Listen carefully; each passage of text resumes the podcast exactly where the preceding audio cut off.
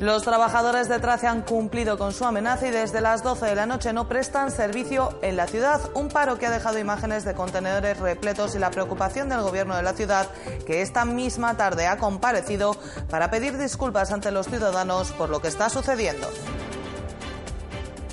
y muy especialmente pedir disculpas a la ciudadanía porque con este paro eh, bueno pues se, va, se ha visto afectado todo lo que tiene que ver con la recogida de residuos por las noches, con todo lo que tiene que ver con los baldeos, con todo lo que tiene que ver con el barrido de las calles y que bueno pues provoca situaciones complicadas y difíciles más en estos tiempos que hace calor y por eso queremos, queremos pedirles muy especialmente disculpas a los ciudadanos.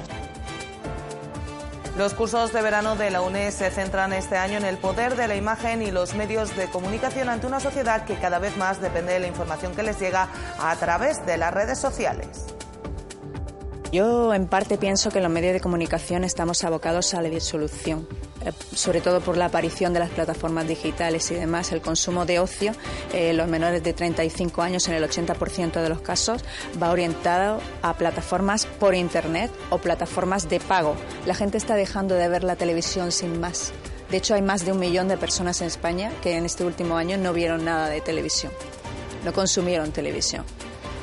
Entonces, bueno, no sé, mm, también la prensa, estamos en un momento que tenemos muy mala prensa, demasiada mala prensa, y mm, la profesión no, no abarca su mejor momento. Pero bueno, no sé cómo va a ir esto. Lo iremos viendo sobre la marcha como el directo, conforme vaya pasando y los 46 niños que participan en el campamento de verano del proyecto Fraternidad de la Hermandad del Rocío, patrocinado por la Fundación La Caixa, ya han salido este martes en el barco a las 9 y media para disfrutar de una semana de actividades en Sevilla. El programa es bastante extenso, pero sobre todo se, incide mucho en la educación medioambiental por el, entorno en el que nos encontramos del Coto de Doñana. Luego va a haber muchísimas actividades deportivas, acuáticas y no podemos olvidarnos que también vamos a tener ese matiz pues, cristiano de devoción a la Virgen del Rocío.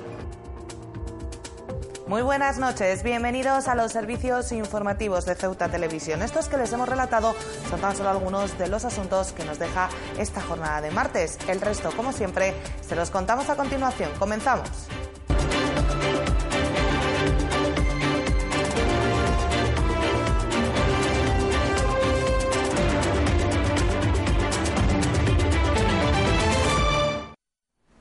El cese del servicio de recogida de basura que vive Ceuta desde la pasada madrugada y que continúa durante todo este martes está dejando los primeros testimonios en forma de contenedores llenos hasta los topes de bolsas. El parón en el servicio ha sido una medida decidida durante la pasada madrugada por los trabajadores de la empresa adjudicataria del servicio Trace al sufrir un retraso en el pago de sus nóminas. Los delegados de UGT del Comité de Empresa de Trace anunciaron un paro indefinido desde la madrugada del martes 12 de julio que se prolongará hasta que la empresa pague las nóminas a todos los trabajadores, algo que debía haber hecho el viernes 28. Nosotros no vamos a trabajar hasta que no esté la totalidad de la plantilla cobrada. Voy a repetirlo para que le quede bien claro a todo el mundo. No va a trabajar ningún, ningún operario hasta que no esté cobrado todo y cada uno de ellos. A mí no me vale solamente que cobre Santander, al día siguiente BBV y Bankia, todo el mundo cobrado. Mientras no esté cobrado toda la plantilla, el servicio se queda suspendido automáticamente. Los representantes sindicales consideran que la incertidumbre sobre cuándo van a cobrar las nóminas los trabajadores es insoportable y que les coloca en una posición insostenible entre la Administración y la patronal que no se ponen de acuerdo. Otra vez enredado en la misma historia de, todos los años, ¿no? de todo, ya casi de todos los meses. Otro mes más de que nos vemos afectados que no ingresan las nóminas. Y bueno, y aquí habéis visto cómo está la plantilla, ¿no?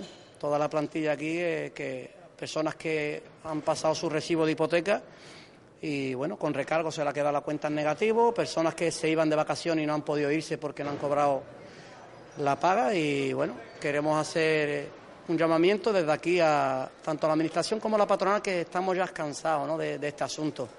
Un asunto que ya es, es que yo creo que para la ciudadanía a lo mejor somos hasta pesados, pero es que no hay otra forma que, de defendernos que haciendo este, este acto, ¿no? el acto de, nuestras armas, de defendernos como podemos.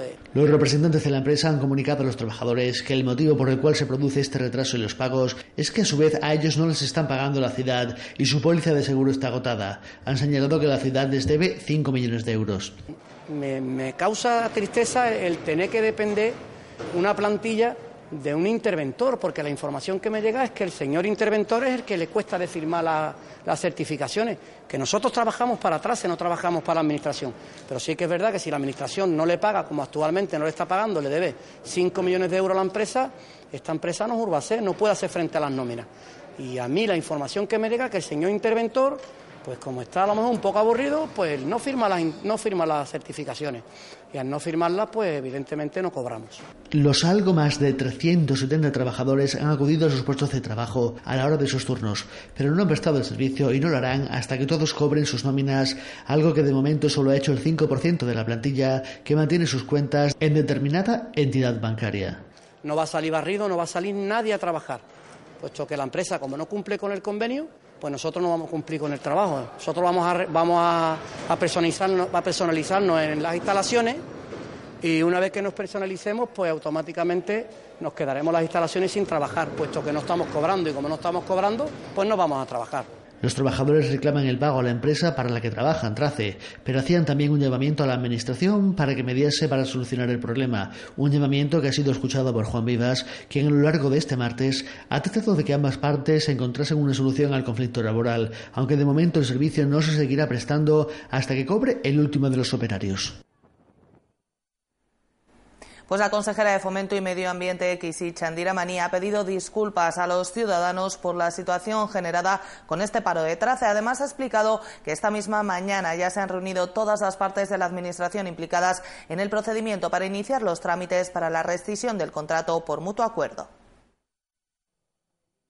La consejera de Fomento y Medio Ambiente, Kisi Chandira Mani, ha comparecido la tarde de este martes en primer lugar para pedir disculpas a los ciudadanos por los problemas que pueda estar generando el paro en el servicio de limpieza viaria y recogida de basura por parte de los trabajadores de Trace. Y muy especialmente pedir disculpas a la ciudadanía porque con este paro, eh, bueno, pues se, va, se ha visto afectado todo lo que tiene que ver con la recogida de residuos por las noches, con todo lo que tiene que ver con los baldeos, con todo lo que tiene que ver con el barrido de las calles y que bueno pues eh, provoca situaciones complicadas y difíciles más en estos tiempos que hace calor y por eso queremos, queremos pedirles muy especialmente disculpas a los ciudadanos. Chandira Mani también ha pedido disculpas a estos trabajadores por la situación generada en torno a sus nóminas, explicando que la ciudad realizaba ayer mismo la transferencia correspondiente a la certificación del mes de abril y que la empresa ya ha dado orden de pago a los trabajadores, por lo que espera que puedan cobrar en las próximas horas.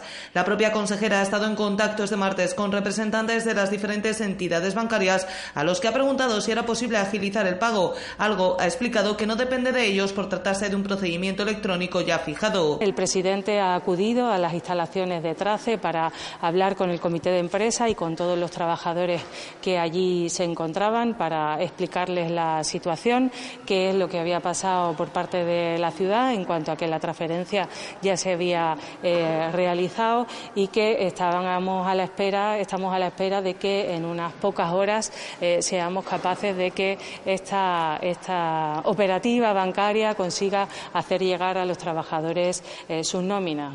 La cita ha servido también para que la consejera haya anunciado que esta misma mañana ya se ha producido el encuentro entre todos los representantes de la Administración implicados de cara a iniciar los trabajos para la rescisión del contrato con la empresa de mutuo acuerdo. Sentar las bases de, la rescisión por mutuo acuerdo, de la resolución de, por mutuo acuerdo del contrato. En este caso, solo la parte eh, de la ciudad autónoma. Eh, ahora, eh, una vez que está, una vez que hemos dado el pistoletazo de salida, una vez que, han pasado las elecciones, lo que queremos es resolver por mutuo acuerdo este contrato. Creemos que la calidad del servicio, cumpliendo con lo que dice el pliego, no es la calidad que el Gobierno quiere y que los ciudadanos demandan y que la única solución factible en estos momentos es la resolución por mutuo acuerdo. Una decisión para la que no se ha atrevido a fijar una fecha, pero que se basa en la necesidad de dotar de mayor calidad a un servicio que a día de hoy no cumple con las expectativas de los ciudadanos.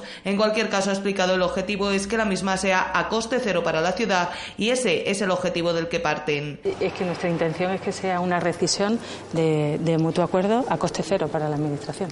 De vuelta al paro, el Gobierno espera que pueda finalizar en las próximas horas cuando los trabajadores cobren sus nóminas.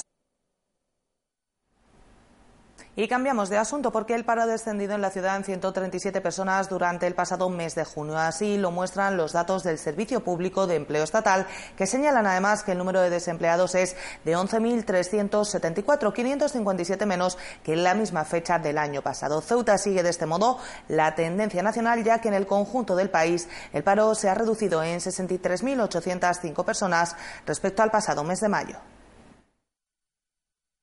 El paro se ha reducido en 137 personas durante el mes de junio, así lo señalan los datos del Servicio Público de Empleo Estatal, que sitúan el número de desempleados en Ceuta en las 11.374 personas, lo que supone una caída del 1,19% respecto al pasado mes de mayo. Los datos son aún mejores si se comparan con los de la misma fecha del pasado año, respecto a los que el paro se ha reducido en 557 personas, lo que implica una caída del 4,67%.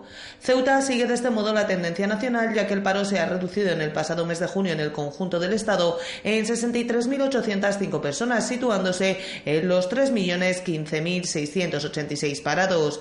Los datos estatales son mejores si se comparan con el mismo periodo del pasado año, respecto al que el número de desempleados ha caído en 146.476.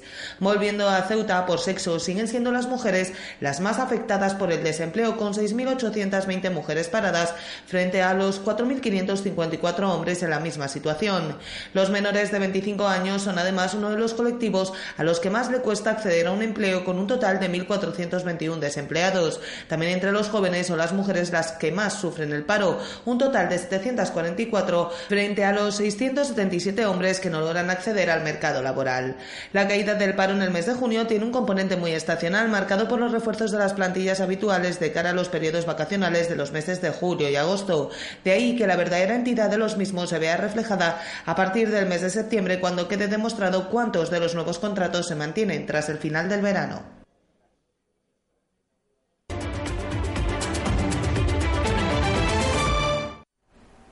Complicada mañana la que se ha vivido este martes en el entorno fronterizo con cierres intermitentes a causa de la presión generada en el lado marroquí ante la posibilidad de que el Tarajal 2 permanezca cerrado al porteo durante todo el mes de agosto, una posibilidad que por el momento no se confirma desde la delegación del Gobierno a la espera de que las autoridades de ambos países alcancen un acuerdo.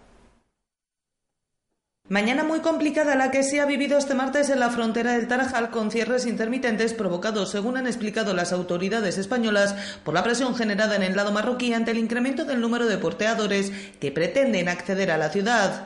Un incremento han explicado fuentes de la delegación del gobierno debido a la posibilidad de que el Tarajal 2 permanezca cerrado al porteo durante todo el mes de agosto.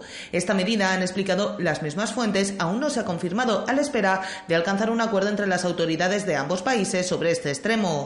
Lo cierto es que el mes de agosto se iniciará con la feria en la ciudad, periodo en el que con total seguridad no habrá porteo, al que se sumarán la fiesta del sacrificio y la Virgen de la Asunción, festivos en Marruecos y en España respectivamente, por lo que el periodo de cierre podría ampliarse. De hecho, ya el verano pasado la frontera permanecía cerrada al porteo durante tres semanas en agosto, por lo que no sería nada extraño que finalmente no funcionara en todo el mes. A todas estas razones se suma además la operación Paso del Estrecho, que dificulta más de lo habitual el tráfico fronterizo en estos meses. En definitiva, un panorama ante el que los porteadores temen un cierre más prolongado de lo habitual de las instalaciones fronterizas, por lo que aprovechan estos días de julio para intensificar su actividad.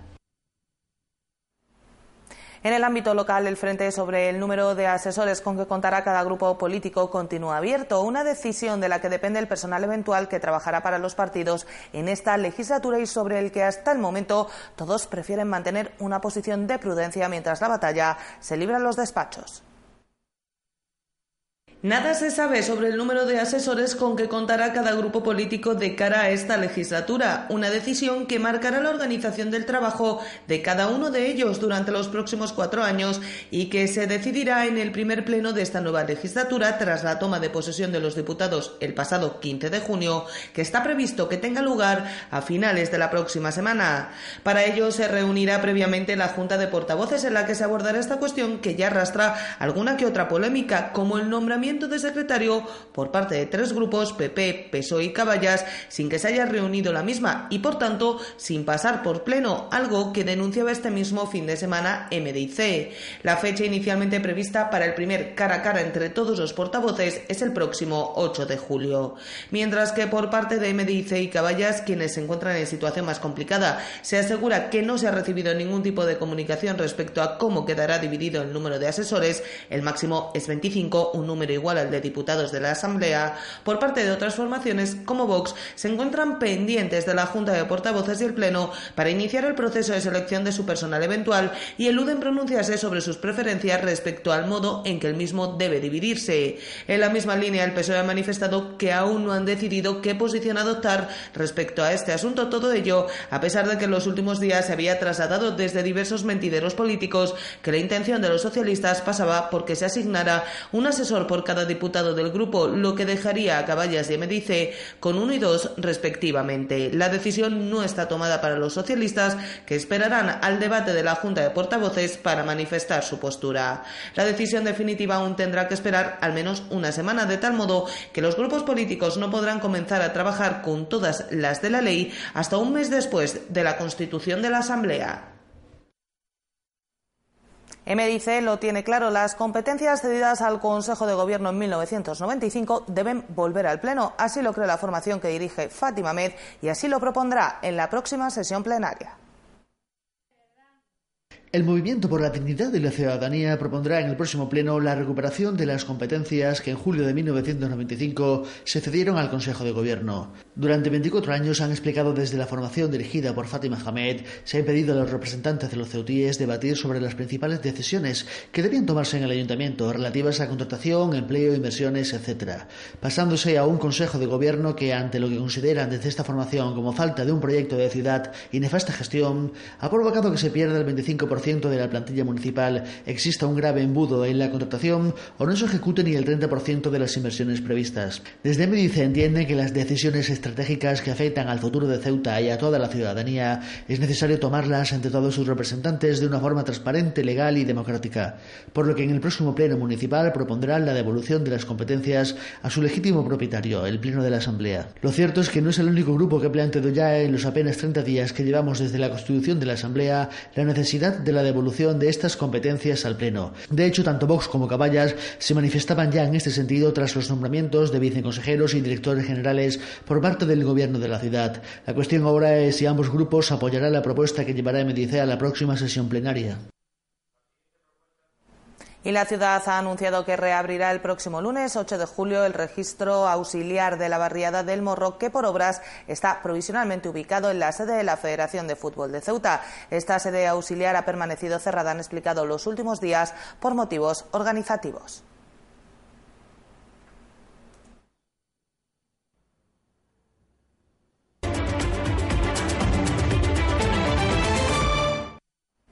La UNED está celebrando un curso de verano donde pretende abordar la imagen y el poder de los medios de comunicación en una sociedad cambiante que depende de las redes sociales cada vez más. La periodista de Canal Sur, Carolina Martín, considera que los medios tradicionales están condenados a desaparecer. Carolina Martín lleva 17 años de carrera desde la televisión en Granada, pasando por Telecinco o Canal Sur, entre otros muchos medios, donde según sus propias palabras se ha ido ganando la vida. Es la invitada del curso de verano de la UNED, que ha compartido sus ideas sobre el poder de los presentadores. Siempre hay que improvisar sobre la marcha en un directo, aunque en un informativo ya sabes que está todo preparado, ultimado, que tienes tu teleprompter, tu autocue donde vas leyendo el texto, que ya has escrito antes. la vida, como en el directo, todo está por venir y lo más seguro es que tú tengas que estar improvisando continuamente porque los datos se actualizan y cambian y porque surge la última hora. Más allá de ser meras marionetas sujetas a un guion, el poder del presentador aparece en directo, cuando la improvisación se convierte en la única herramienta válida para continuar adelante, en circunstancias imprevistas, como las que la presentadora vivió durante el 11M, cuando comenzó un informativo a las 9 de la mañana y tuvieron que mantenerse en antena narrando la actualidad del momento hasta las 12. Bueno, tenemos preparado un informativo de media hora, aquello se convirtió en un especial atentados del 11M con las explosiones de Atocha que duró hasta las 12 de mediodía, más que nada porque se estaba preparando un programa especial y mientras se llamaba a los invitados, se coordinaba desde la redacción a los compañeros y demás, pues requiere un tiempo. Y ese tiempo estábamos nosotros rellenándolo, pero sentados en un plató, sin prácticamente tener información porque no se sabía qué estaba pasando. En principio se atribuía a ETA, luego ya se empezaron a tener más datos. Y es así. Entonces el trabajo que tienen listo, pues caduca. La actualidad es que el minuto pasado ya ha caducado y todo está por venir. Pero es lo interesante también. ¿eh? Un poder que, sin embargo, se enfrenta al cada vez mayor impacto que tienen las redes sociales y el peligro de las fake news, las noticias no contrastadas y la necesidad de la inmediatez y de la máxima velocidad, que hace que la sociedad viva cada vez más desinformada por exceso de información. No solo estamos perdiendo relevancia, sino que en el siglo de la máxima información lo que tenemos es desinformación por las noticias falsas, por las noticias no contrastadas y porque el periodismo es eh, actualmente la profesión en la que hay más intrusismo. Todos son periodistas, todos están allí, todos han cubierto el incendio, todos saben qué ha pasado, todos te dan datos que no tienen por qué ser reales, porque no vienen de fuentes oficiales. Y esto es como todo, un, mismo hecho, un hecho luctuoso cualquiera, lo ven cuatro personas y las cuatro te lo pueden contar de una manera diferente. Pero el dato objetivo tiene que ser siempre el mismo no siempre pasa. Yo creo que actualmente puede tener incluso más relevancia un influencer, de eso que le llaman ahora, un community influencer, eh, que un periodista, aunque hayamos estudiado nosotros para ello. Otra de las cuestiones a las que Martín ha respondido es a cuáles son las herramientas que tienen los medios de comunicación para enfrentarse y adaptarse a esta nueva realidad. Yo, en parte, pienso que los medios de comunicación estamos abocados a la disolución. Eh, sobre todo por la aparición de las plataformas digitales y demás, el consumo de ocio, los menores de 35 años en el 80% de los casos va orientado a plataformas por Internet o plataformas de pago. La gente está dejando de ver la televisión sin más. De hecho, hay más de un millón de personas en España que en este último año no vieron nada de televisión, no consumieron televisión. Entonces, bueno, no sé, mm, también la prensa, estamos en un momento que tenemos muy mala prensa, demasiada mala prensa, y mm, la profesión no, no abarca su mejor momento. Pero bueno, no sé cómo va a ir esto. Lo iremos viendo sobre la marcha como el directo, conforme vaya pasando. Las ponencias del curso de verano de la UNED continúan hasta el miércoles por la mañana abordando temas como las estrategias y planificación de la comunicación, el terrorismo y la era de Internet o el poder de los medios a través de una mesa redonda para concluir el curso el miércoles de 12 a 2 de la tarde. El campamento de verano del proyecto Fraternidad, organizado por la Hermandad del Rocío y patrocinado por la Fundación La Caixa, ha comenzado este martes con la salida desde el puerto de Ceuta de los 46 niños que participan en la actividad, una iniciativa que, gracias a las aportaciones solidarias, ha permitido incluir a 26 niños en riesgo de expulsión que podrán disfrutar de la semana del campamento de manera gratuita. El campamento de verano de la Hermandad del Rocío ha comenzado este martes con la salida en el barco a las nueve y media de la mañana, en el que comienza el viaje que les llevará a Sevilla para disfrutar de dos semanas de actividades. El programa es bastante extenso, pero sobre todo se, incide mucho en la educación medioambiental por el, entorno en el que nos encontramos del Coto de Doñana.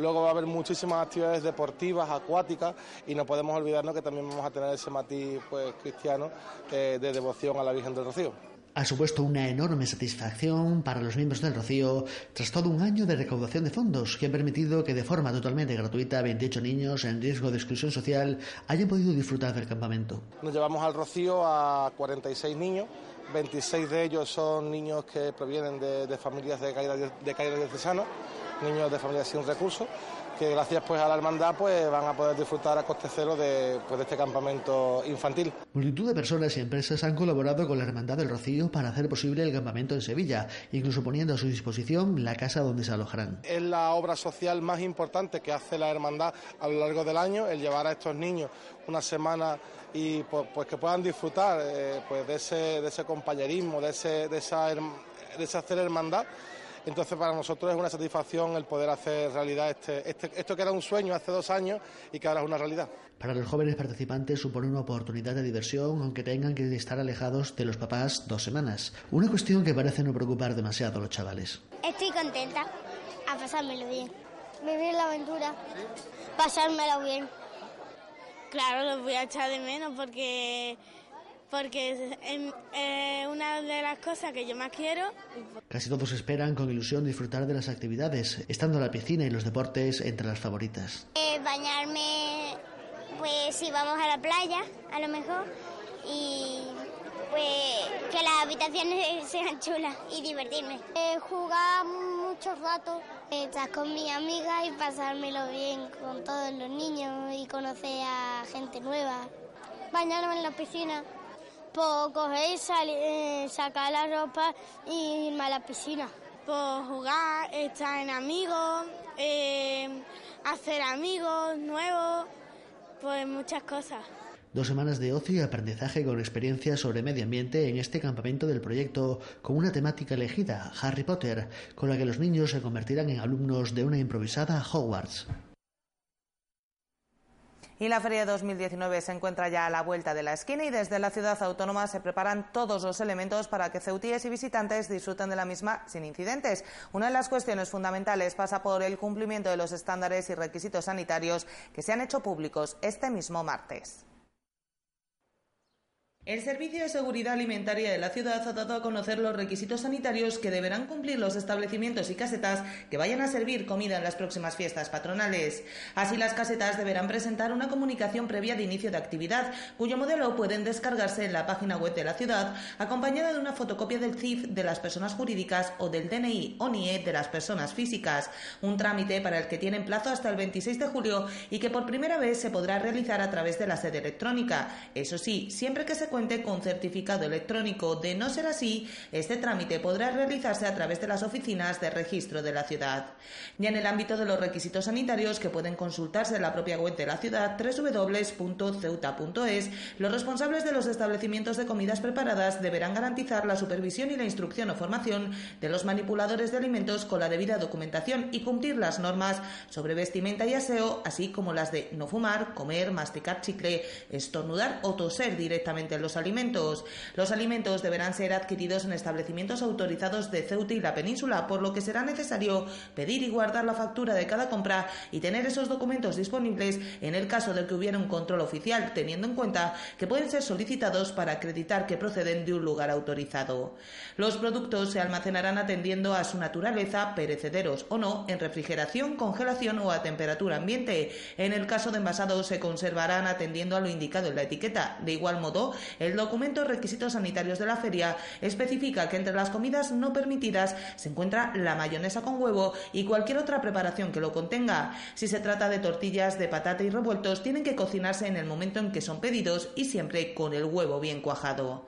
Además, en el documento figuran otras prescripciones, como la de cambiar el aceite de la freidora con frecuencia, lavar las verduras a granel con agua corriente y lejía de uso alimentario en la cantidad indicada por el fabricante, mantener refrigeradas las tartas y pasteles, utilizar cubitos de hielo de máquinas propias o bolsas compradas en establecimientos autorizados y manipulados con pinzas y no exponer en el mostrador en contacto con el público los alimentos. Se recomienda elaborar comidas de fácil preparación y conservación. El documento Requisitos Sanitarios para la feria también determina otras cuestiones como la relativa al número de comidas, cómo limpiar las superficies, cómo cortar los alimentos, qué información se debe indicar en las cartas, cómo deben manipularse los alimentos o cuál es el equipamiento requerido en las casetas.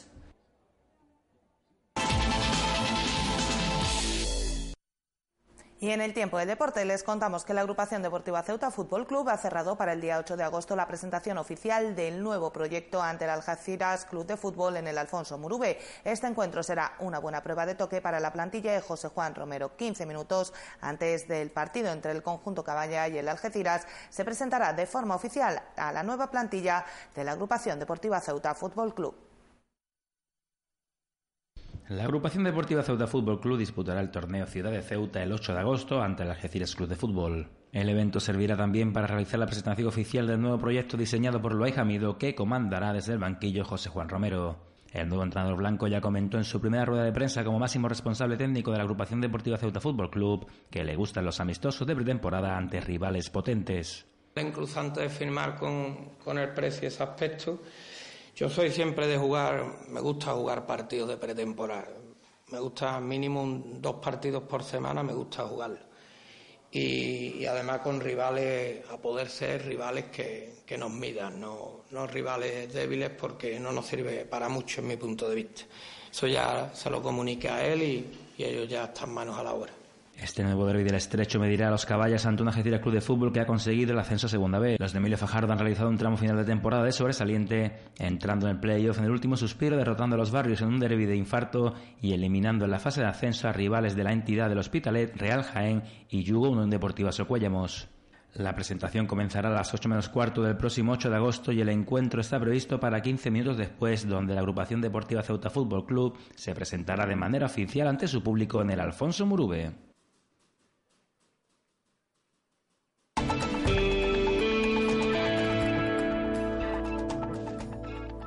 Y vamos ya con la información del tiempo para la jornada de este miércoles. Cielos poco nubosos o despejados, las temperaturas en ligero descenso, mínima de 18 grados, máxima de, de 28. El viento seguirá soplando de poniente. Y el número premiado en el sorteo de la Cruz Roja de hoy ha sido el 618 618. Nosotros nos vamos ya, no sin antes recordarles que pueden seguir toda la actualidad de la ciudad en nuestros perfiles, en las redes sociales, Facebook y Twitter, en nuestros podcasts y, como no, aquí en www.ceutatv.com. Hasta mañana. Adiós.